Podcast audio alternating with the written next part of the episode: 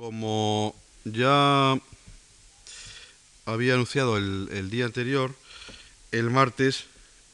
voy a terminar esta pareja de eh, conferencias eh, sobre el tema de eh, Felipe II y la pintura veneciana. Como dije, en realidad Felipe II y Tiziano con el tercer género de pinturas eh, que eh, Felipe II, que el rey de España, eh, coleccionó del, pintor, del pintor veneciano, al margen de los retratos y la pintura religiosa, que fue el tema de la conferencia de, hace, de hace un par de días. Es el tema de la pintura eh, de la pintura mitológica. Bien, antes de entrar a comentar las principales pinturas eh, de tipo mitológico, de género mitológico, eh, que de Tiziano coleccionó Felipe II, mm, querría hacer una reflexión previa, que tiene que ver con la imagen habitual, más corriente, eh, que la historiografía nos ha proporcionado de eh, Felipe II hasta hace eh, relativamente poco tiempo, aunque quizá no tanto tiempo, hace unos 30 o 40 años. Felipe II, el reinado de Felipe II, es decir, el reinado en España en la segunda mitad eh, del siglo XVI fue visto eh, desde por lo menos el siglo XVIII eh, e incluso un poco antes, como ahora, como ahora comentaré, por cierta historiografía, fundamentalmente por la historiografía liberal del, del, siglo pasado, como un periodo oscuro, y como un periodo no solo oscuro, sino como un periodo oscurantista, un periodo en el cual mm, todas las ideas eh, de avance, eh, de eh, progreso y demás se vieron, mm, se vieron puestas en duda por una política culturalmente, políticamente regresiva del el rey de España. Y así cuajó a lo largo del siglo XVIII y del XIX una curiosa imagen de la España del siglo XVI, dividida en dos mitades que correspondían al reinado de Carlos V y al reinado eh, de eh, Felipe II. El reinado de Carlos V y la figura de Carlos V se presentaba eh, como una figura atractiva, una figura de conciliación, una figura, utilizando términos de la época del XIX, de progreso, una figura que significaba el avance en Europa y en España de la Edad Media hacia la Edad Moderna, hacia una modernidad. Y, sin embargo, la segunda mitad del siglo es una época de contracción, de regresión, una época mm, eh, mucho más difícil, una época de persecución política, de persecución eh, religiosa. Indudablemente la primera mitad del siglo XVI, no hay que negar que es una época eh, más expansiva eh, culturalmente eh, y socialmente que la segunda mitad del siglo XVI, que es una época más dura, más de guerras, más de tensión, eh, más de resolver los conflictos que se habían planteado en la primera mitad, sobre todo de tipo religioso, por la vía del enfrentamiento, etc. Pero desde luego lo que no se puede mantener hoy día es el estereotipo de Carlos V como personaje mm, europeo, paneuropeo, y contrapuesto a Felipe II eh, como un monarca centrado en sus tierras de Castilla y demás. Ya vimos el otro día, por ejemplo, eh, cómo eh, los viajes de juventud de Felipe II son absolutamente fundamentales por Italia, Alemania y Países Bajos e Inglaterra, absolutamente fundamentales para su formación, mm, para su formación artística. Bien, hoy día el estudio, todo esto se concretó en la llamada eh, leyenda negra, que tuvo su origen eh, fundamental en esta historiografía de tipo liberal, pero su origen más antiguo eh, son las críticas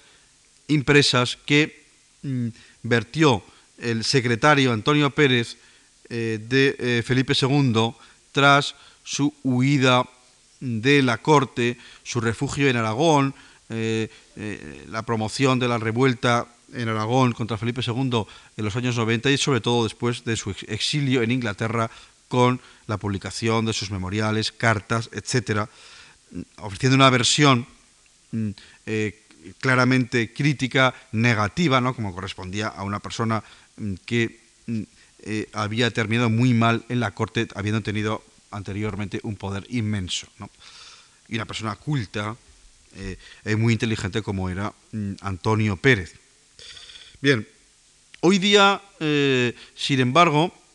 pues nadie cree en, la leyenda negra de Felipe II, eh, como tampoco nadie cree en eh, una defensa estúpida eh, de la figura del rey, lo, que se ha podido llamar la leyenda rosa. Nadie lo cree, digamos, a un nivel de mm, historiadores, de investigadores, de las personas que están, digamos, en la investigación, en el conocimiento profundo y nuevo, riguroso eh, de mm, los acontecimientos artísticos, políticos, culturales, etcétera, del reinado de Felipe II. Pero sin embargo, a un nivel, digamos, más popular, pues la figura de Felipe II, y, según en qué países, como por ejemplo todavía en los Países Bajos, la figura eh, de, mm, de Felipe II continúa siendo una figura un tanto maldita. Es curioso, por ejemplo, que en los Países Bajos mm, la figura de Carlos V, nacido en Gante, pero que arrasó en 1540 la ciudad de Gante por una revuelta de tipo político-económico. Sin embargo, debido a esa manipulación histórica del siglo XIX, es una figura mm, que ese acontecimiento de la destrucción de su ciudad natal prácticamente pasa desapercibido y sin embargo Felipe II pues está todavía visto digamos de mala manera y se recuerda eh, la revuelta y el saqueo de Amberes y demás que tiene su paralelo eh, con lo que su padre hizo en Gante. Todo el mundo habla de Amberes, pero nadie habla de Gante. Sin embargo, luego la hija de Felipe II, Isabel Clara Eugenia, que es un personaje muy atractivo, pues vuelve a ser un personaje muy querido en los Países Bajos. Es decir, en un sitio tan importante para la monarquía hispánica como en los Países Bajos, el padre y la hija están bien vistos, pero el pobre Felipe II pues eh, sigue sufriendo de los estigmas de esta leyenda negra. Entonces, por eso, eh, uno de los componentes de esta, de esta leyenda negra es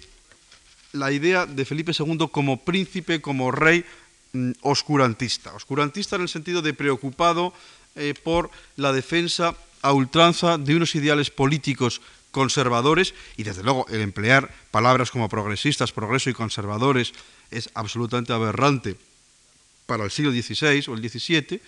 yo los estoy empleando porque estoy refiriéndome a los términos de, la historiografía del XIX e incluso del XX, pero desde luego esos términos que pueden valer eh, progresistas, liberales o conservadores y demás para explicar la historia del siglo pasado o, del nuestro, no valen para nada para explicar la del siglo XVI. Pues bien, ver la figura de eh, Felipe II como un rey, entre comillas, conservador y demás, preocupado entonces como rey conservador, y sigo poniendo todas las comillas del mundo, por la defensa ultranza del imperio español y sobre todo de la religión ortodoxa católica, pues no cuadra, te sorprende muchísimo que eh, Felipe II no solamente coleccionara retratos y pintura religiosa, como vimos eh, eh, antes de ayer, sino mm, una pintura de tipo mitológico declarada y descaradamente erótica como es la que vamos a comentar, hoy. Y sin embargo, lo hizo. Hay que buscar una explicación a este hecho y esa explicación solo la podemos encontrar empleando categorías y tratándonos de meternos en la mentalidad y en las categorías estéticas, filosóficas y la concepción del mundo del siglo XVI, que es absolutamente distinta y diversa y, la, moral del siglo XVI absolutamente distinta a la moral del siglo XIX y a la, eh, mentalidad del XIX o del XX. Entonces, ¿cuál es el término que yo antes de ayer acababa, acababa con él. ¿Cuál es el término que la teoría artística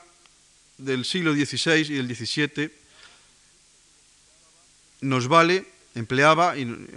usaba para entender esta diversidad de géneros que, mm, eh, a la cual me estoy refiriendo. El término es el término del decoro. El decoro no tiene en la, en la tratadística de arte y en la tratadística moral de la Edad Moderna, del siglo XVI y XVII, no tiene esa connotación, digamos, meramente moral, que, o únicamente moral, que tiene en la actualidad. El decoro, para los tratadistas, era simplemente que los objetos, las imágenes y los usos que una ciudad, un palacio o una parte de un palacio o un cuarto de un palacio, una sala de un palacio o de, una iglesia, lo que fuera, que toda la decoración, toda la imagen, ya entrando en términos artísticos, toda la imagen de ese ámbito estén de acuerdo con las funciones de ese ámbito. Es decir, que no resulta decoroso que en una iglesia haya una pintura que no sea una pintura de tipo religioso, de tipo devoto. No resulta decoroso que en un salón de representación, puede ser el Salón de los Espejos del Alcázar de Madrid o la Sala de Batallas del Escorial o lo, que queramos, pues existan a lo mejor pinturas de tipo religioso. Lo que pega son escenas de batallas, escenas mitológicas o retratos. No resulta decoroso que en una capilla de la Basílica del Escorial,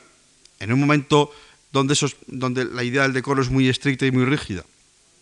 pues un pintor como el Greco pinte un cuadro como San Mauricio y la Legión Tebana, incluyendo personas de la época, retratos de la época, cuando el decoro de la pintura religiosa exigía una fidelidad muy fuerte a la historia, a la historia representada. Entonces, si se está representando el martillo de San Mauricio y todo el mundo sabe que el martillo de San Mauricio es del primer siglo después de Cristo, lo que no puede aparecer son personajes contemporáneos del siglo XVI. Y esa es una de las razones por las cuales ese cuadro, el cuadro de, San Mauricio de la Legión Tebana, fue rechazado por Felipe II porque no era decoroso hay más razones, pero esa es una de ellas, no era decoroso que estuviera en esa capilla del, eh, monasterio, eh, del, monasterio del, Escorial. Entonces, hay, digamos, tres espacios fundamentales para la vida del príncipe en el Renacimiento. Tres espacios fundamentales para la vida del poderoso político e, e incluso religioso, pero fundamentalmente político en el Renacimiento del príncipe católico, es decir, de, una persona como Felipe II. Es, por un lado, el espacio religioso que ya vimos ayer, que es un espacio que a su vez se puede dividir en otros dos, digamos, el espacio de la representación religiosa, de la liturgia religiosa, las gran, la gran basílica del Escorial, la capilla del Alcázar de Madrid, y, y la religiosidad privada íntima del oratorio, y los cuadros y las imágenes son distintas para uno y otro,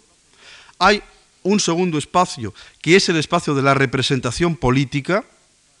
pues el Salón de los Espejos, por ejemplo, en, el Alcázar, o, las entradas triunfales en, en, la ciudad, eso también es un espacio de la representación política, y hay un espacio que es el más difícilmente captable, y lo vamos a entender por qué, que es el espacio de digamos, la intimidad de la privacidad, empleando un término contemporáneo, pero para entenderlos, de la privacidad del príncipe. Bien, uno de los espacios esenciales de la privacidad del príncipe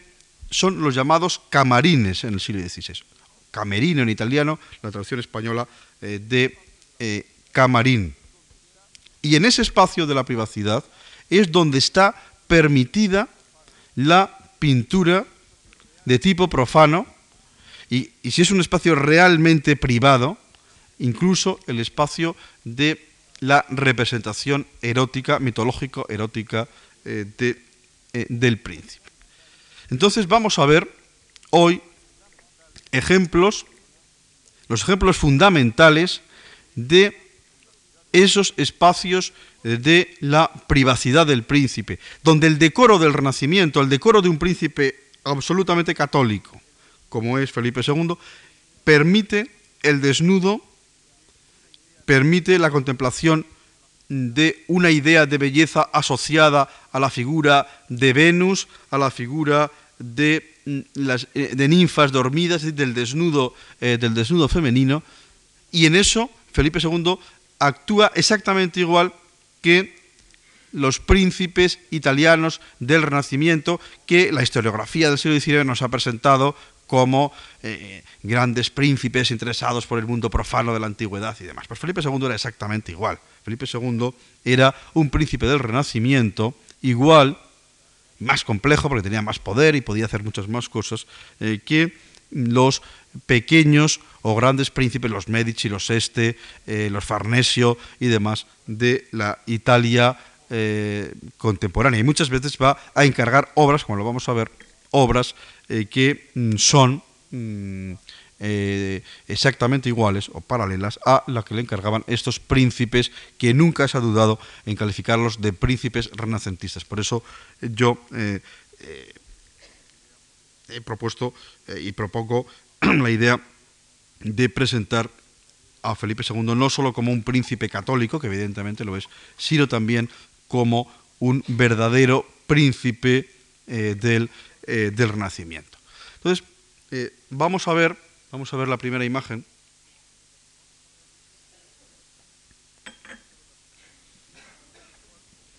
Bien, vamos a ver la primera imagen en la cual vemos una obra eh, eh, de, Tiziano, como todas las que estamos viendo en, estas dos conferencias, que es una de las obras más importantes y primeras que eh, Felipe II coleccionó de Tiziano. Es el famoso cuadro, es un cuadro muy grande, es un cuadro que mide como los cuatro 4 eh, metros de largo, eh, Júpiter y Antíope, que se encuentra hoy en el Museo del Louvre de París y que es conocida también eh, como Venus de El Pardo. Conocemos la existencia de este cuadro en las colecciones reales españolas, por lo menos desde 1564, donde aparece ya registrada en el primer inventario que conservamos del Palacete del Pardo, y es un cuadro que va a estar en España desde 1564 por lo menos hasta 1623. En 1623, ya, o sea, al comienzo del reinado de Felipe IV, del nieto de Felipe II, que empieza a reinar en el año 21, en 1623 Felipe IV lo regala al príncipe de Gales, al futuro Carlos I de Inglaterra, otro de los grandes coleccionistas del siglo XVII, y este cuadro, eh, después a la muerte, vamos a la decapitación, para ser más exactos, de Carlos I, pasa a la colección Mazarino y por eso ahora está en el Museo de, del Louvre eh, eh, de París. Bien, este cuadro es el famoso cuadro sobre el cual Felipe III, cuando sucedió el, incendio del, Pardo en 1604, pues, y donde se quemaron pues, muchas obras, entre ellas una, colección magnífica de retratos de Tiziano, eh, Felipe III, que nunca tuvo como una gran afición por la pintura, preguntó,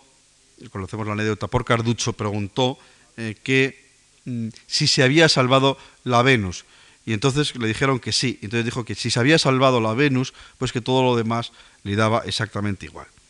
no sabemos si muy bien si por pura inconsciencia de que se habían quemado, entre otras cosas, 25 Tizianos y 25 Antonios Moros de, retratos, o porque efectivamente era un cuadro, que es, posiblemente sea también esta segunda razón, eh, mm, este cuadro sea, era uno de los más apreciados eh, por, eh, por lo menos por Felipe III. Bien, no quiere decir el hecho de que fuera regalado al príncipe de Gales en 1623 que Felipe IV no lo apreciara, porque algunas de las obras fundamentales de la colección en esa idea de regalos principescos propia, propia del barroco, pues mm, la, eh, Felipe IV mm, eh, eh, lo, regalaba desde nuestro punto de vista actual alegremente, pero muy significativamente el primer cuadro, es una anécdota muy divertida, muy significativa, más que divertida. El primer cuadro que veíamos ayer, el Carlos V con un perro de Tiziano, ese cuadro fue otros de, otro de los que Felipe IV regaló al príncipe de Gales, en 1623 y la razón por la cual está en el Museo del Prado es porque a la decapitación de Carlos I, Felipe IV mandó allí a varios agentes a comprar obras de la colección de Carlos I, algunas maravillosas, se conservan en el Escorial y en el Museo del Prado, y una de las que vuelve a comprar es el Carlos V, es a, su, a su bisabuelo, a su, a su abuelo, eh, otra vez por, por Tiziano, y por eso se conservan las colecciones reales españolas, su cuadro de ida y vuelta eh, en, pocos, en pocos años. Bien, este cuadro del Pardo, de la Venus del Pardo, es un cuadro que como vemos tiene como dos partes, no voy a entrar en la historia interna del cuadro, que también es interesante, tiene la parte que le da título, que es eh, la ninfa antíope y eh, el, el sátiro, que, la, que aprovechando que la ninfa está dormida, la desnuda y otra parte distinta, ¿no? dividida por este árbol, donde hay una escena también de sátiros, de caza y demás. En definitiva, es además con un amplísimo paisaje, tanto en esta parte, sobre todo en esta parte, como también en esta otra, donde está el paisaje del el bosco, del, del bosque. Perdón. Volviendo al tema del decoro, es muy significativo que este cuadro de la ninfa, de la Venus del Pardo, que no es una Venus, pero que se llama así, Venus del Pardo, estuviera en el Pardo. El Pardo era entre el sistema de residencias que había comenzado Carlos V y que completa y termina Felipe II, el Pardo era un punto capital. Era un, un pequeño palacete, muy pequeño, porque lo que vemos lo que hay en la actualidad en el Pardo. Es un palacio con dos patios, es un, eh, con el patio del siglo XVI, que todavía se conserva, y con un patio de Sabatín del siglo XVIII, que duplica. Y un duplicado no resulta un palacio muy grande. O sea, que era un pequeño pabellón de caza en medio de un bosque, de un monte, como está en la actualidad conservado, el Monte del Pardo, un sitio de caza. Era un sitio de retiro, de reposo, de descanso. Era un sitio donde no sabemos eh, que eh, Felipe II despachara, eh, realizara actos de tipo político, ni siquiera actos de tipo religioso, como, era, como sucedía en el Escorial. Es decir, era un lugar donde fundamentalmente lo que hacía, sabemos por los viajes alrededor de Madrid de, Felipe II, Felipe II casi siempre que salía del Alcázar de Madrid, que era su residencia habitual, no era el Escorial, como también confundidamente a veces se piensa, pues él, antes de ir a cualquier sitio, incluso para ir a Toledo, que en el sistema de comunicaciones actual nos podría parecer un poco raro, incluso cuando iba hacia el sur, Aranjuez y Toledo, él salía del Alcázar y lo primero que hacía era pasar noche en el Pardo y del Pardo podía ir a Balsaín, podía ir al Escorial o podía ir a Aranjuez, Toledo. Y así iniciaba toda una serie de pequeños periplos que terminaban en el Escorial o, en, Balsaín, en Segovia, y luego volvía otra vez a, Madrid, que se extendían sobre todo la temporada de mm, primavera y de verano. O sea que el Pardo era un sitio importante porque siempre acababa el viaje y terminaba el viaje, empezaba y terminaba el viaje en ese palacete del Pardo, que entonces era, mm, por lo tanto, muy visitado. a veces tenía estancias un poco más largas en ese palacete cuando ah, realizaba monterías, cazas y demás por los, eh, por los alrededores. Entonces, en ese ambiente campestre resulta absolutamente pertinente la colocación de un cuadro que también nos habla de la interpretación clásica de la vida campestre. Este cuadro, con, el paisaje eh, que tiene detrás, con la escena de la ninfa que es dormida, que guarda eh, con, su sueño la fuente, que es también mm, un tema de la poesía, eh, de la poesía clásica, nos está dando la idea de la imagen campestre, de la imagen bucólica propia de la literatura de la antigüedad, tal como se había interpretado por la literatura de tipo arcádico en el siglo XVI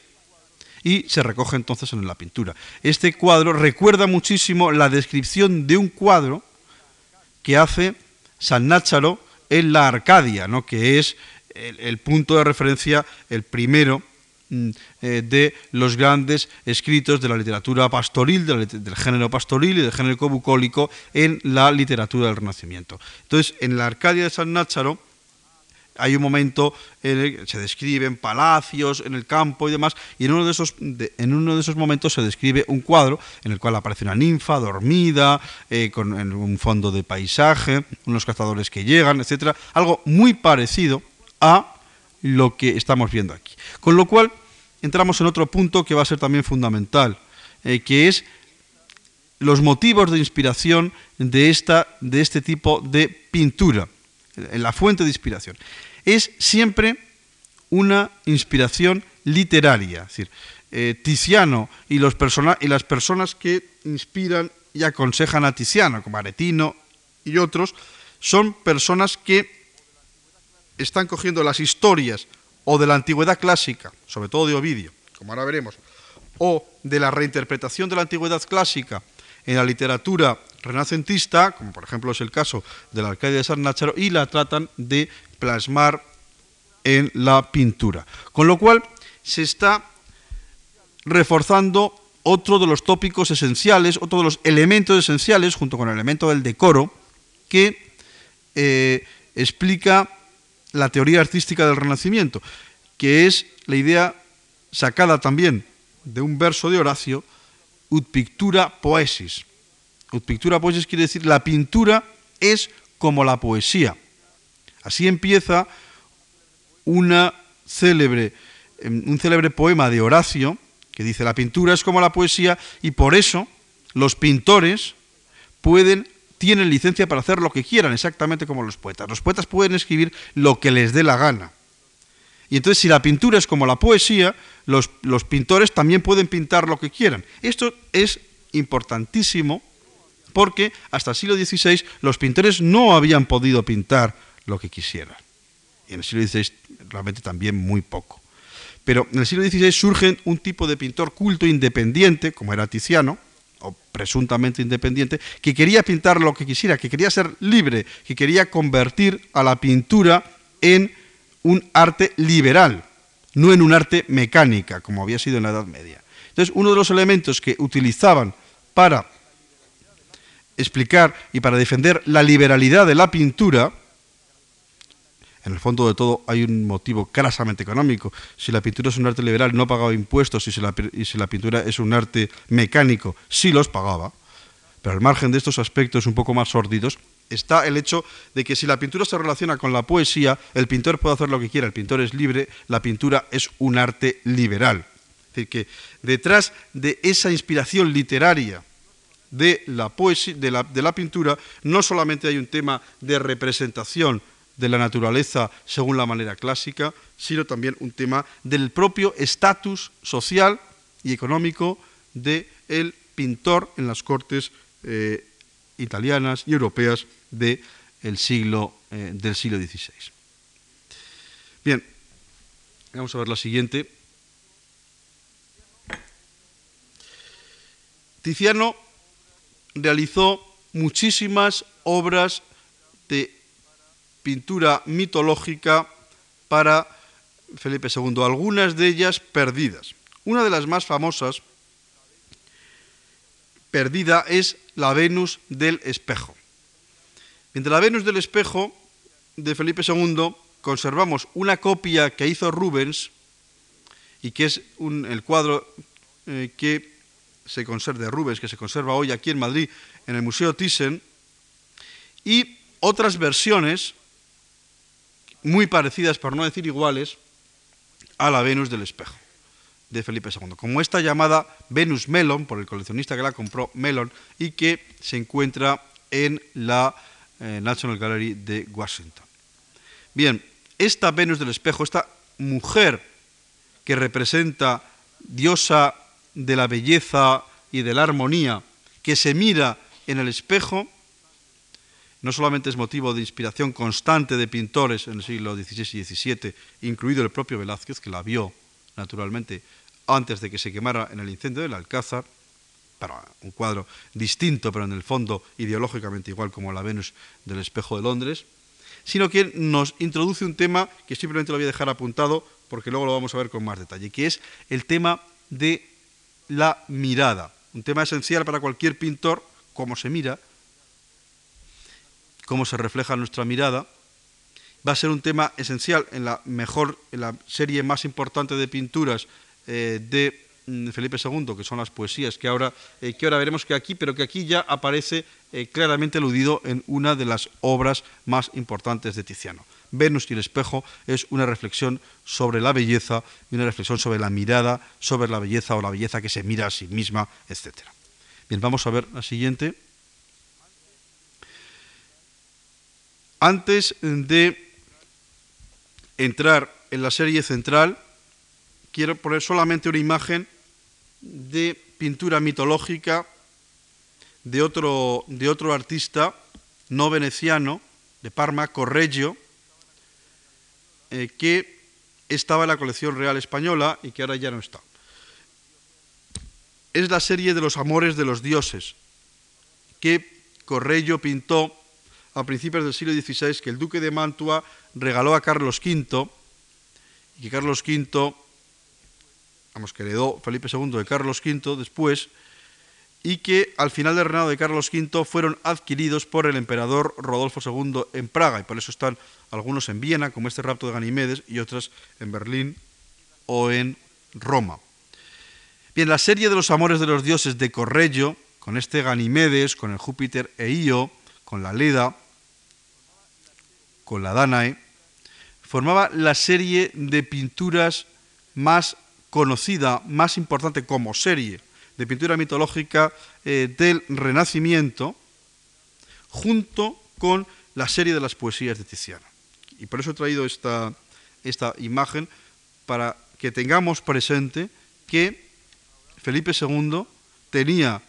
a lo largo de todo su reinado, prácticamente todo su reinado, las dos series de pintura mitológica más apreciadas, o de las tres series más apreciadas, dos, porque la otra era las bacanales de Ferrara, que luego acabaron, acabaron también la colección real española, pero en tiempos de Felipe IV, la bacanal, la Frente a Venus del Museo del Prado, pues de esas tres series, dos estaban en posesión de Felipe II. Y además, no voy a entrar en el análisis de la serie de los amores eh, de los dioses, pero es una serie altamente, eh, digamos, procaz en su, en, su temática, porque son los amores, pero no son, digamos, amores normales, son amores de las relaciones de los dioses con los animales, relaciones sexuales, por supuesto, de los, eh, de los dioses con los animales, y eso estaba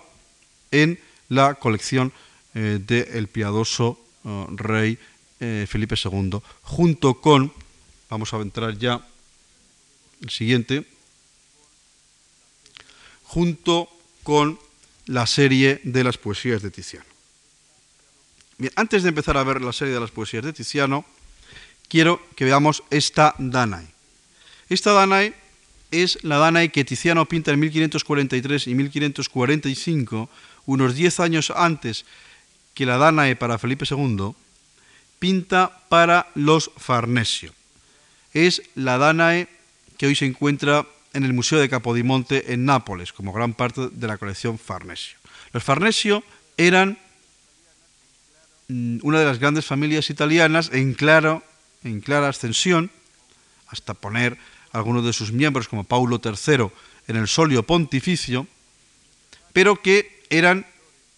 feudatarios y servidores directos del rey de España, eran uno de los agentes claros del control de Carlos V, que va a casar a una de sus hijas, Margarita, una hija natural, Margarita de Parma, con un farnesio y después generales y demás, papas, obispos, Alejandro Farnesio, etc., siempre al servicio del rey de España, ¿no? los elementos esenciales del control político y militar del rey de España sobre la península italiana, ¿no? esta, célebre, esta célebre familia. Pues bien, esta, esta familia, cuando vivía en Roma, donde está el famoso Palacio Farnesio, llamaron a, Miguel, a Tiziano a Roma. Tiziano nunca había ido a Roma y solamente va a estar en este viaje eh, a Roma, una vez, en los años 40, y pinta, para la familia Farnesio, pinta una obra de tipo mitológico, esta Danae, obras de tipo religioso, como por ejemplo la Magdalena, que es la Magdalena que veíamos ayer, al comienzo de, antes de ayer, al comienzo de la conferencia, en la Magdalena del Museo de Capodimonte, seguramente muy igual por las descripciones y por grabados a la de Felipe II, y por eso la puse, y un exceomo y retratos. A mí siempre me ha llamado mucho la atención que esta familia filoespañola, aconsejada estéticamente por personajes de la corte española, Marías Montano, que estuvo por el Palacio Farnesio y otros, cuando encargan pinturas a Tiziano, y que además es la única vez que Tiziano va a Roma, donde estaba su gran rival, o había estado su gran rival, Miguel Ángel, realizan este encargo que luego, inmediatamente después, va a ser parecidísimo a el comienzo de los encargos eh, de Carlos V, sobre todo Felipe II, a a Tiziano. Carlos V encarga a Tiziano un desnudo femenino reclinado que se ha perdido, pero que a veces se piensa que es un cuadro que hay en los Uffizi en otro sitio, muy parecido a esta Danae, un exeomo, que es el que vimos eh, el, el día pasado, y retratos. Yo creo que lo que hace Carlos V, lo que hacen los consejeros iniciales de Carlos V, que como vimos el otro día, era el arranque de todo ese gran mecenazgo, no es otra cosa que sobre, digamos, la plantilla del encargo aticiano de los Farnesio, de la gran familia Farnesia, empezar así. Es decir, que es el ejemplo de las grandes familias, de las familias cultas, de las familias renacentistas, humanistas, de Italia, y, eso, y las Farnesio lo eran, es sobre ese ejemplo sobre el que la familia imperial, Carlos V y luego Felipe II, van a modelar, pero luego van a desarrollar mucho más porque tienen más capacidad, eh, su relación con el, eh, con el pintor. en realidad, si vemos esta Danae, que es magnífica, del Museo de Capodimonte, y vemos ya, siguiente por favor, la Danae de Tiziano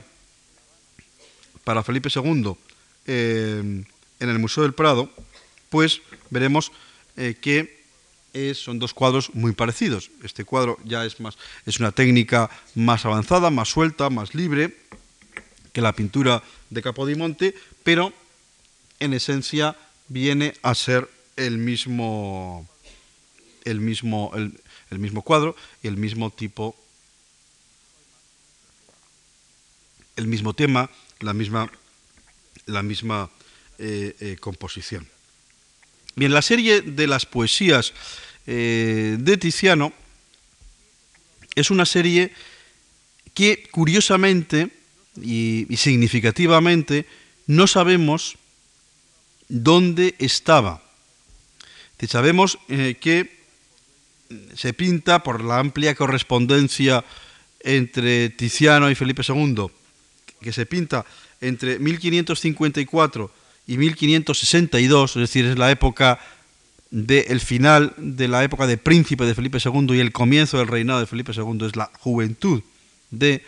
de Felipe, del príncipe, eh, del príncipe Felipe, son seis cuadros, de los cuales conocemos con seguridad pues cinco, ahora los, vamos, eh, los vamos a ver, realizados en esta década, la segunda mitad de los 50 y comienzo, y comienzo eh, de los 60. Sabemos que, por ejemplo, el Venus y Adonis, que ahora veremos también, fue enviado a Inglaterra porque Felipe estaba allí en el momento de su matrimonio con María Tudor y que de Inglaterra vino, eh, vino a España. tenemos la serie muy bien, eh, muy bien documentada en fechas y demás que de todas maneras no voy a especificar porque tampoco tiene interés en esta, en esta conferencia. Lo que sí quiero decir es que sabemos que la serie estaba, por toda esa documentación que digo que existe, pero sin embargo en ninguna de las descripciones y en ninguno de los inventarios de Felipe II aparecen citadas. Y eso cuando sabemos casi todo de la inmensa mayoría de las pinturas de Felipe II. Cuando se hace el inventario general de bienes artísticos y riquezas de Felipe II en 1600, se, termina en 1600, que se inicia en el año 98 a su muerte, un inventario que cubre todas las posesiones con miles de objetos y que está y que se hacen además varias copias, que está absolutamente documentado, que cubre fundamentalmente el Alcázar de Madrid, que era el lugar fundamental, y otros lugares como Aceca, como el Pardo, como la Casa de Campo, como Aranjuez, que ahí había menos cosas. No cubre, no cubre el Escorial, pero el Escorial conocemos lo que había perfectamente por los libros de entregas que comentaba el día pasado y por descripciones contemporáneas, como por ejemplo la del padre Sigüenza. Pues en toda esa inmensa masa documental de inventarios y de descripciones y de crónicas, no aparecen la serie de las poesías. Eso digo que es muy significativo porque nos indica el carácter íntimo, el carácter reservado, el carácter privado, el carácter secreto que tenían estas pinturas. Y solamente aparecen mencionadas levemente en 1623 en una descripción de Madrid de Gil González Dávila, 1623 es ya reinado de Felipe IV ha muerto Felipe II, ha muerto su hijo y está comenzando el reinado de Felipe IV. Y empezamos a tener documentación ya clara de esta serie, y la podemos seguir perfectamente ya a partir de 1626, cuando Felipe IV coloca estas pinturas de Tiziano y otras más, con otras pinturas de Rubens y otros artistas, pinturas todas de tema de desnudo, en las bóvedas del Alcázar de Madrid, es decir, en la parte inferior del Alcázar de Madrid, en una especie de sótanos del Alcázar de Madrid, donde poco después van a empezar a ser llamadas bóvedas de Tiziano, precisamente por la abundancia de cuadros de Tiziano, eran era el sitio más fresco del Alcázar, también era cuarto de verano, y lugar íntimo de la privacidad de Felipe IV, en 1626 un eh, visitante italiano ilustre, Casiano del Pozzo, se escapa de una recepción que da Felipe IV al cardenal Barberini, al cual la acompaña, y Casiano del Pozzo, que es un personaje súper culto, pues lo que quiere eh, es no estar en la recepción, sino ver las pinturas del rey de España. Y se escapa y describe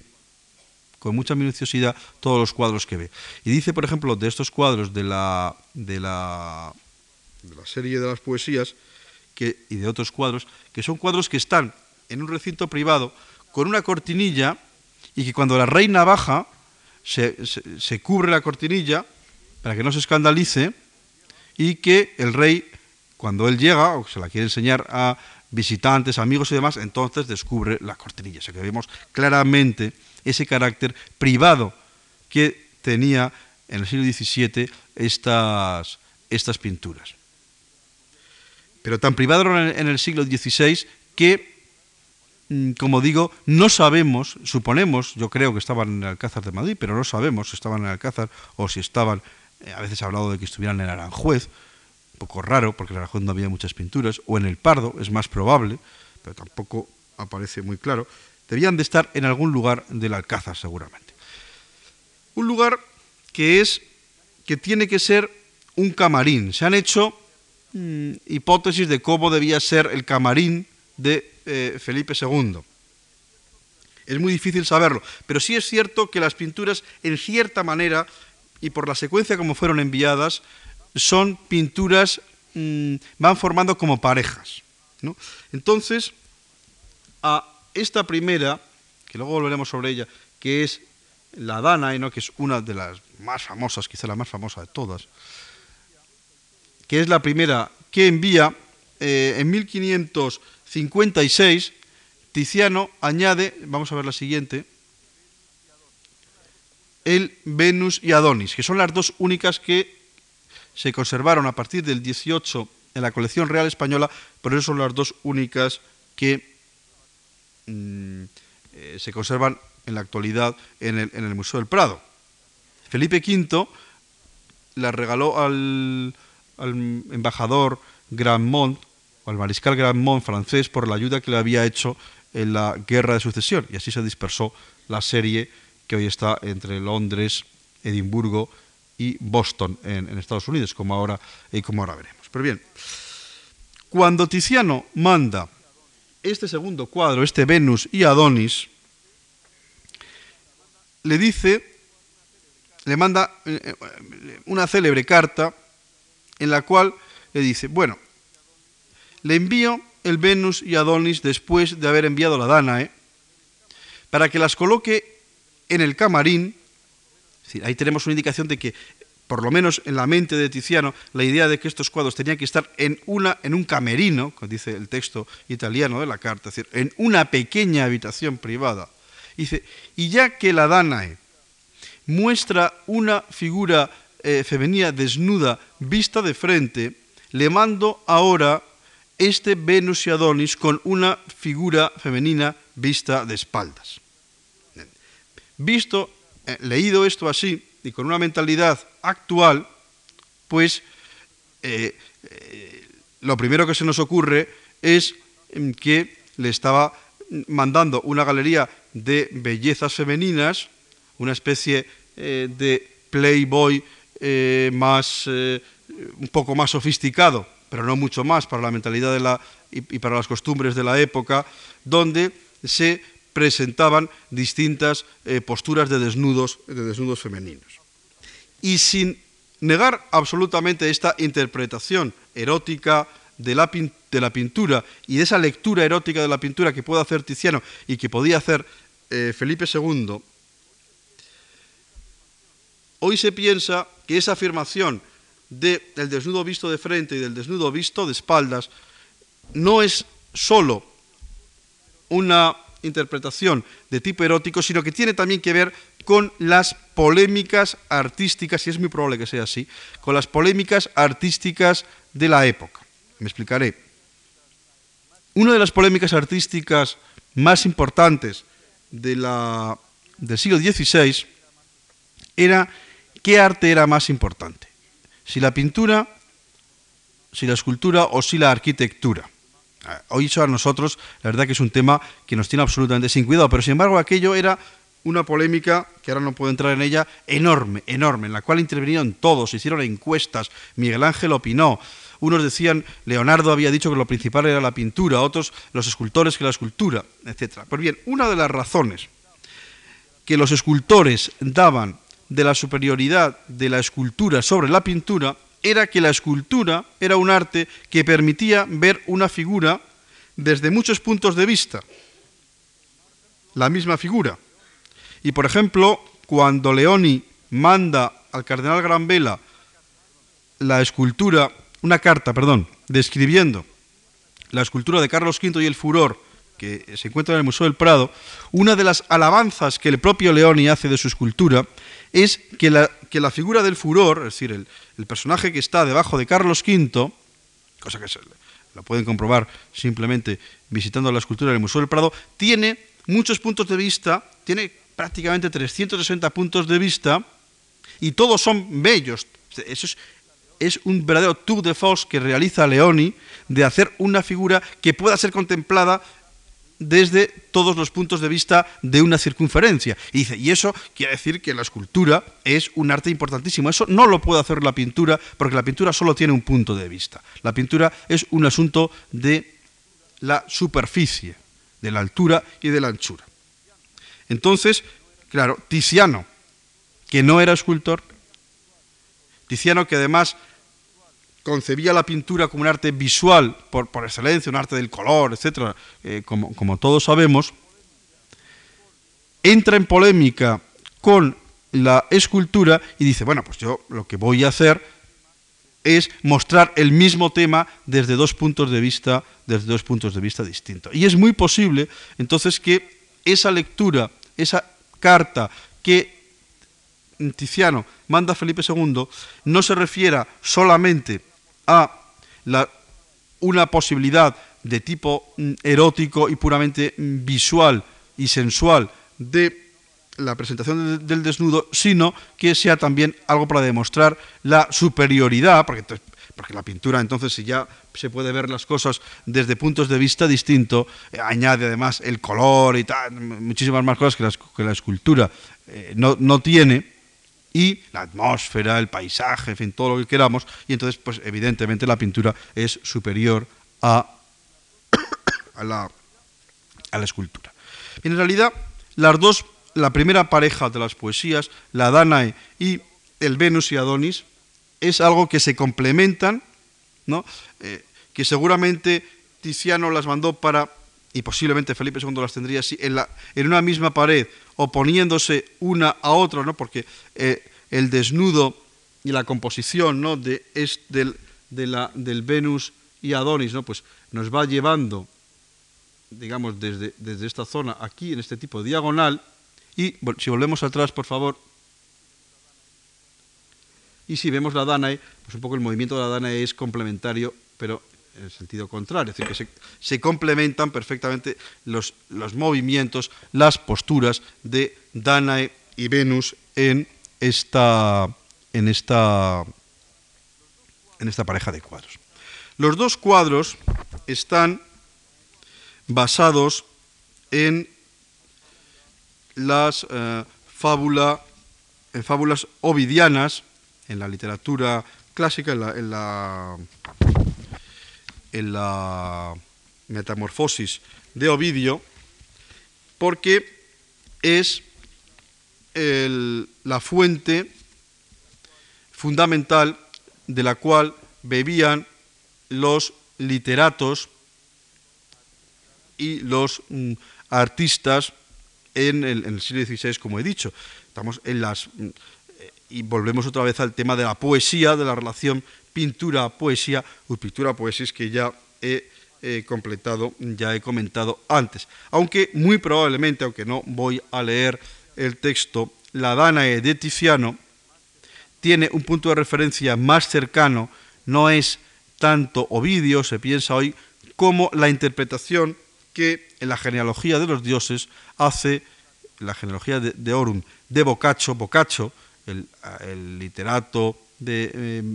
final de la Edad Media italiano, realiza de Ovidio y posiblemente eh, esa sea la fuente Boccaccio más directa, más que Ovidio, aunque indudablemente Tiziano, como cualquier pintor culto y que se dedicaba a pintar este tipo de temas mitológicos, pues había tenido que leer a Ovidio. Sin embargo, sí que quiero eh, comentar, volviendo a la, siguiente, a la siguiente imagen, otra vez, al Venus y Adonis, un texto eh, muy significativo de eh, Ludovico Dolce. Bien, Ludovico Dolce es un eh, literato veneciano, amigo de Tiziano, que escribe un tratado de la pintura muy importante para defender la pintura de Tiziano, o sea, la pintura del color frente a la pintura del dibujo, que además tiene ese tratado, tiene al final toda una disquisición sobre la vida de Tiziano, que es una de las fuentes fundamentales para saber, para saber la vida de Tiziano. Con eso quiero decir que Dolce es un personaje muy cercano a la figura del pintor de Venecia. Pues bien, Dolce manda una carta que él publica,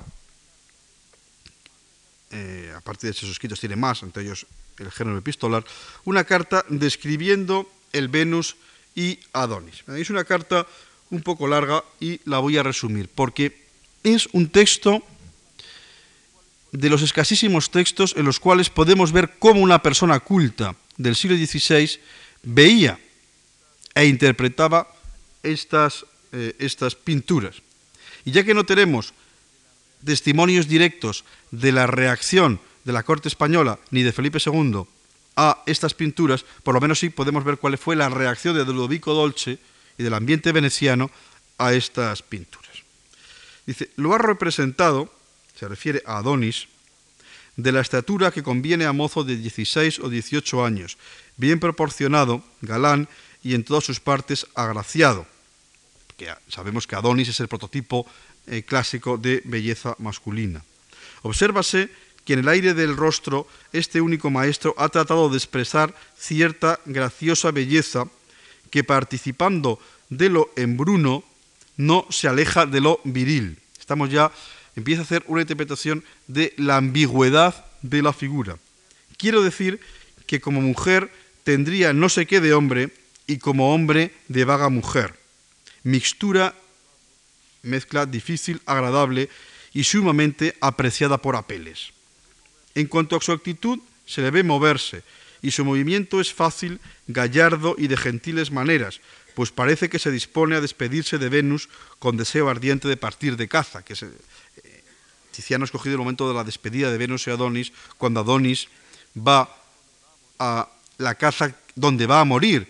Venus lo, está, lo está presintiendo, ¿no? que es una despedida definitiva, y de ahí esa expresión, esa mirada, y volvemos y empezamos ya a ver el tema de la mirada, esa mirada mm, eh, de deseo que tiene la figura de Venus con respecto a Adonis. Además, como ya señaló Panofsky, por ejemplo, el famoso poema Venus Adonis de Shakespeare eh, recoge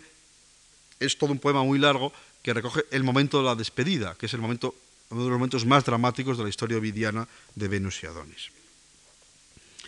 Bien, dice, vuelve el rostro hacia Venus con ojos alegres y risueños, abriendo dulcemente dos labios rosados, o mejor, de vivo coral. Vamos a ver un detalle, la siguiente. Siguiente, por favor.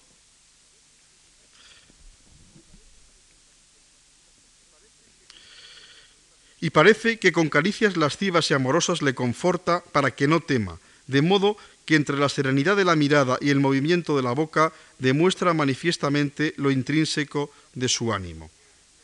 Tampoco se puede discernir qué parte en él es más bella, pues cada una separadamente y todas juntas contienen la perfección del arte, eso es pura teoría artística del XVI. Y el colorido contiende con el dibujo y el dibujo con el colorido. Es decir, que para Dolce este cuadro es el equilibrio perfecto entre las dos cualidades esenciales de la pintura, según la teoría del 16, el colorido y el dibujo. Y quien carezca de tal colorido, decirse no puede pintor. Enfatiza el tema del colorido porque Tiziano y la pintura veneciana le interesa el colorido frente a Miguel Ángel y la escuela de Roma, que les interesaba el color que no basta saber formar las figuras en dibujo excelente, si luego las tintas de los colores que deben imitar la carne resultan de piedra o de tierra y carecen de esa unión, ternura y viveza que crea en los cuerpos la naturaleza. Atrás para ver otra vez todo el cuadro. Por favor, hacia atrás. Esforzándose con ambos brazos para retenerlo y medio sentada sobre un delicado paño morado, muestra por doquier algunos sentimientos dulces y vivos. Esta idea de la pintura que expresa los sentimientos es algo también es un descubrimiento, el, tema de los sentimientos, de los afectos, de los affetti, como decían los italianos, del ánimo, en los cuales Tiziano es maestro y es una de las grandes consecuciones de la pintura del siglo XVI. Muestra por doquier algunos sentimientos dulces y vivos y tales que no se ven más que en ella, donde es también admirable habilidad de ese espíritu divino que en las últimas partes se ve la señal de la carne que le causa el estar sentada. Es decir, que ya está describiendo la pura sensualidad del movimiento y de, la rugosidad de la carne por estar sentada. Está ya entrando en una descripción puramente físico. Pero ¿qué sucede con ello? Dice, puede, puédese decir en verdad que cada pincelada es como esas pinceladas que con su mano suele hacer la naturaleza. Es decir, el arte imita a la naturaleza, el arte es imitación de la naturaleza. Esos son otros dos elementos esenciales de la teoría artística del momento. Su aspecto es igual al que cree se debe fue el de Venus, si es que ella existió, en el que aparecen algunos claros signos del miedo que sentía su corazón por el infeliz final que al joven esperaba. Y termina. Os juro, Señor mío, que no se encuentra hombre tan agudo de vista y de juicio que viéndola no lo crea viva. estamos la idea de la emoción que se siente al ver la expresión del rostro. Por un lado, la belleza de Adonis, la belleza ambigua de Adonis, la mirada de Adonis. Después, la belleza de Venus, la mirada de Venus, el deseo eh, que se expresa en la mirada de Venus, el deseo que ya el propio espectador siente hacia la figura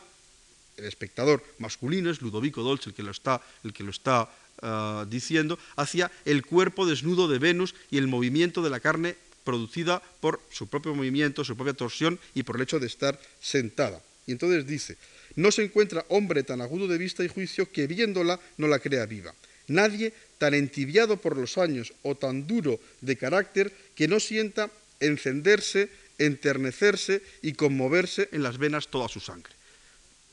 Ni es maravilla que si una estatua de mármol pudo lograr con los estímulos de su belleza penetrar hasta el fondo de un joven dejando allí su huella. ¿Qué decir entonces de esta que es de carne, que es la belleza misma que parece respirar? La verdad, creo que es un texto eh, para aquellos que piensan a veces que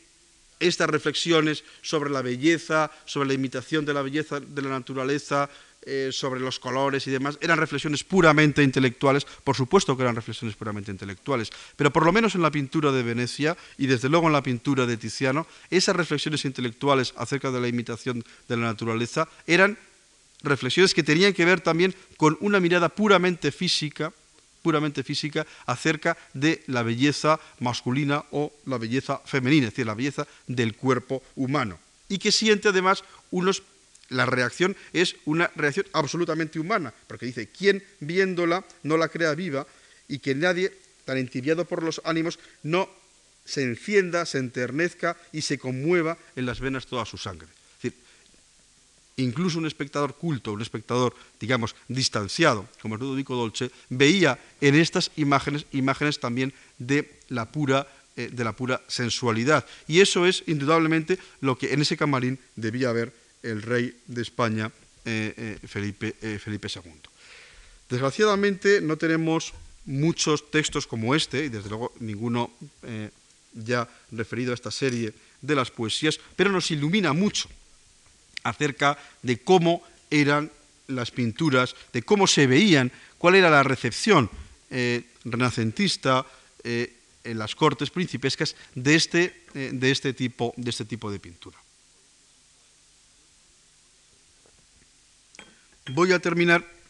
comentando ya más levemente el resto, el resto, de, la, el resto de la serie. Vamos a ver las siguientes. Las siguientes son detalles. El siguiente. Son cuadros absolutamente maravillosos. Son de los mejores cuadros que se ha podido pintar nunca esta serie de, eh, eh, de pintura, eh, pintura mitológica. El siguiente el detalle de el cupido. El cupido está dormido. porque El cupido está dormido eh, porque el amor va a, va a, terminar, va, va, a fenecer con la muerte, con la muerte de, eh, violenta a manos de un jabalí, vamos a, las fauces de un jabalí de, mm, de, Adonis. En fin, no voy a entrar en las historias ovidianas porque eso nos llevaría mucho tiempo. El siguiente. La siguiente pareja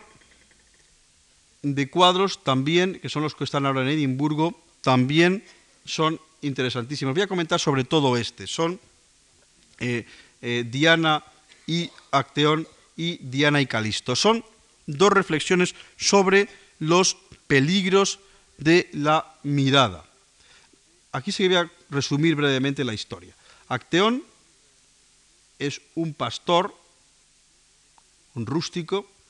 que en la caza, eh, persiguiendo, persiguiendo a la caza, de repente llega a una fuente donde está Diana, aquí vemos a Diana con la luna, Diana o la luna, ahí tenemos los cuernos de la luna, y las ninfas. Entonces él descubre eh, un velo, vamos, un, telón, que es este telón rojo, y viola visualmente la intimidad del baño de eh, Diana y las ninfas. Por eso Diana se cubre la cara, esta ninfa se esconde, esta otra también eh, cubre su desnudez, esta otra se vuelve para atrás y trata de vestirse, esta apenas se da cuenta de lo que está pasando, pero lo curioso es que Acteón no está realmente mirando, si vemos la mirada de Acteón, no mira el grupo de las ninfas que han visto perturbada esa intimidad, sino que está mirando este poste donde aparece un ciervo. ¿Por qué? Porque Diana en castigo al atrevimiento de Acteón, va a iniciar una persecución de, Acteón, Diana es la luna, es la diosa de la caza también, de manera que Acteón, eh, en el momento de ser perseguido por Diana y por los perros, de los perros de Diana, pues Júpiter, digamos, para salvar y a la vez castigar a Acteón por haberse atrevido involuntariamente, es el destino, eh, el fatum de los clásicos, a violar esa intimidad, le va a convertir en eh, ciervo. Y entonces, aquí lo que estamos viendo es el cráneo de un ciervo. O sea que él realmente lo que está viendo ya es el destino al cual él va a ser, eh, al cual va a ser entregado, convertirse, convertirse en ciervo. Es realmente una reflexión sobre la historia de Ovidio es una reflexión sobre los peligros de la mirada. Y además todo el, todo el cuadro tiene reflexiones sobre la mirada, porque están los reflejos, aquí no se ve la diapositiva muy bien, de, las, de las, ninfas, el, vidrio, el cristal también que refleja todo, todo eh, unos temas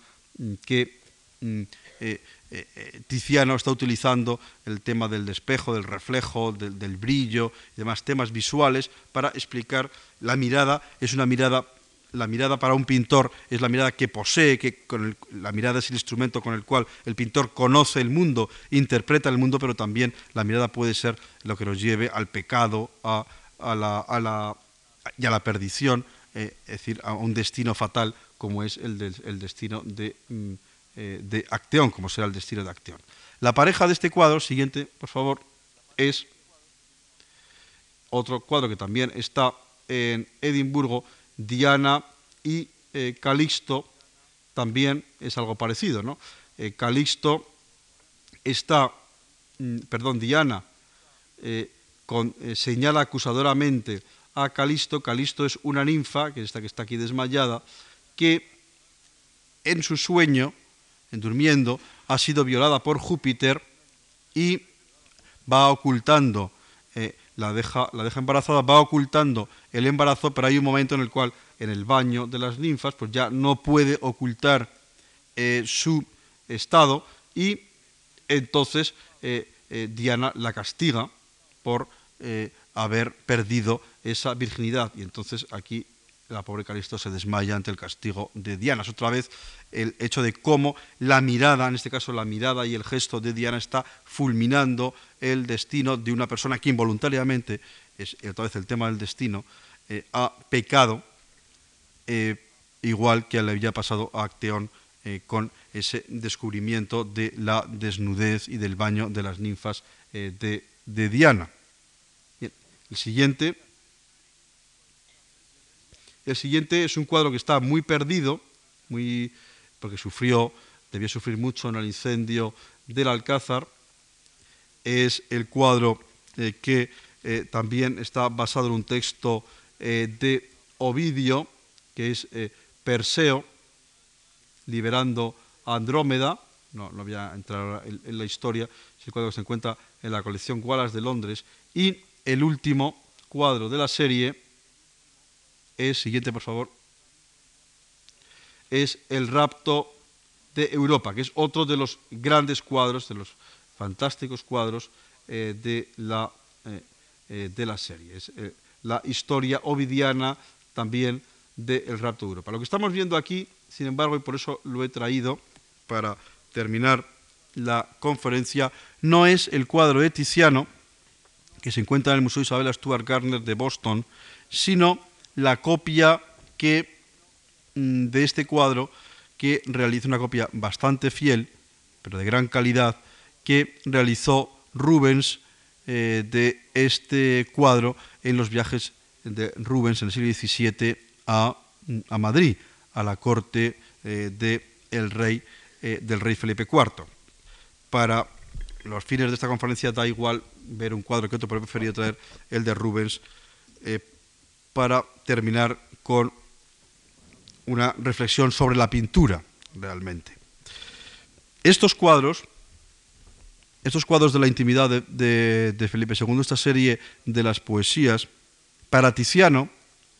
fueron sobre todo una reflexión sobre la pintura, sobre la mirada, sobre los reflejos, sobre eh, los peligros de la mirada, los bienes de la contemplación eh, de, la, eh, de, la, belleza, sobre la superioridad de la pintura, sobre la, la escultura, en fin, sobre temas, sobre la imitación de la naturaleza, sobre cómo una contemplación sensual de la belleza de Venus, de la belleza femenina, es absolutamente esencial para el pintor y para el propio, como el propio Ludovico Dolce nos dice, para el espectador culto del Renacimiento. Eh, para los pintores de la escuela de Miguel Ángel, del centro de Italia, todas estas reflexiones eran unas reflexiones que eran las mismas, pero eran un asunto de la cabeza, eran un asunto del intelecto. Sin embargo, para Correggio, y sobre todo para la escuela veneciana, para Tiziano, estas reflexiones sobre la imitación de la naturaleza, etcétera, etcétera, y sobre la poesía y demás, eran un asunto de la vista, de lo físico. Eh, por eso empleaban, eh, empleaban el color, por eso les gustaba eh, por eso les gustaba el color sobre el dibujo, por eso les gustaba lo sensual sobre, sobre lo intelectual. Y creo que lo demuestra, esta serie lo demuestra de una manera absolutamente inmejorable. Por eso, cuando en el siglo XVII los pintores se dividen cada vez con más claridad entre los pintores que les interesa el aspecto intelectual de la, eh, de, la pintura, por ejemplo, pues un, Poussin o los, Carracci o los pintores eh, clasicistas, van a realizar una pintura pues, más dibujística, más clásica, además que ahora eh, no voy a entrar en ellas. Pero junto con estos pintores, en paralelo a estos pintores, hay otros pintores de la sensualidad, los pintores de la luz, de los pintores del color, los pintores de la vivacidad. Entre esos pintores, desde luego, quizá los dos más importantes son Rubens y Velázquez. Entonces, eh, no es de extrañar que Rubens estuviera toda su vida, cuando iba a Italia y sobre todo cuando vino a Madrid, copiando los cuadros de Tiziano. Rubens copió todas las poesías de Tiziano y prácticamente todos los cuadros de Tiziano que vio en la corte española, como lo demuestra este cuadro. O, por ejemplo, yendo al Museo del Prado, pues viendo la versión de la Dani Eva de Tiziano, que ayer no puse, eh, en la pintura religiosa, porque fue de Felipe II, antes fue de Antonio Pérez, y la copia que de esa Dani Eva realiza Rubens. Desgraciadamente en el Prado no tenemos el, el rapto Europa de Tiziano, pero sí el de eh, el de Rubens. El otro pintor al cual me he referido como pintor que cada vez se interesa más por el color y por ese aspecto sensual es Velázquez. Entonces, aunque no me he traído la imagen, la experiencia se puede realizar facilísimamente viviendo en Madrid, Velázquez admiró a Tiziano, eso es bien sabido, y también es muy sabido que Velázquez aprendió muchísimo de Rubens. Cuando Rubens vino a Madrid, eh, a finales de la década de los 20 del 17, Velázquez todavía era un joven y vio al gran pintor europeo de su momento, con el cual estuvo en el Escorial y debieron comentar lo divino y lo humano, sobre todo la pintura de Tiziano. Y Rubens fue el que le encaminó a Italia, a Velázquez. En fin, pues Velázquez, claro, vio a Tiziano a través de los ojos de Rubens. Y al final de su vida lo confesó en una de sus obras más importantes como es Las hilanderas. En Las hilanderas, que es una reflexión sobre la pintura y sobre la mirada, sobre la cual ahora no voy a entrar, la fábula de Palas y Aracné, y sobre eh, las grandes posibilidades que tiene la pintura para interpretar la realidad, pues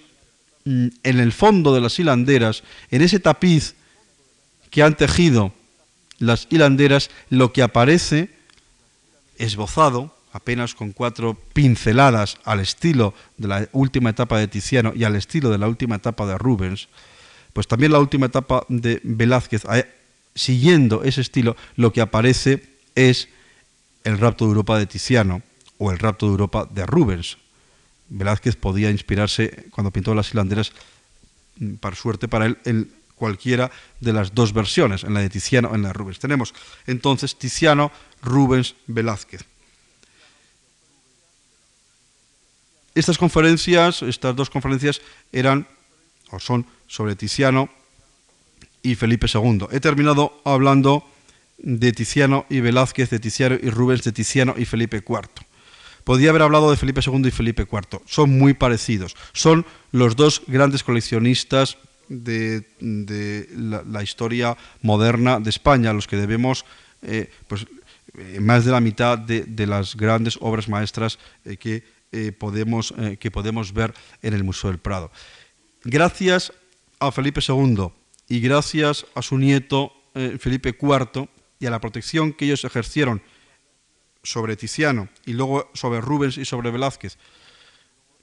y Felipe IV además compró muchísimos Tizianos también para añadir a esa colección ya fabulosa todavía obras maestras,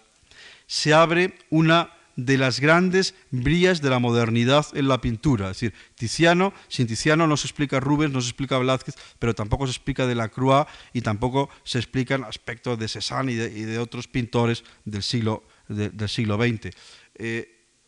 Tiziano no es el único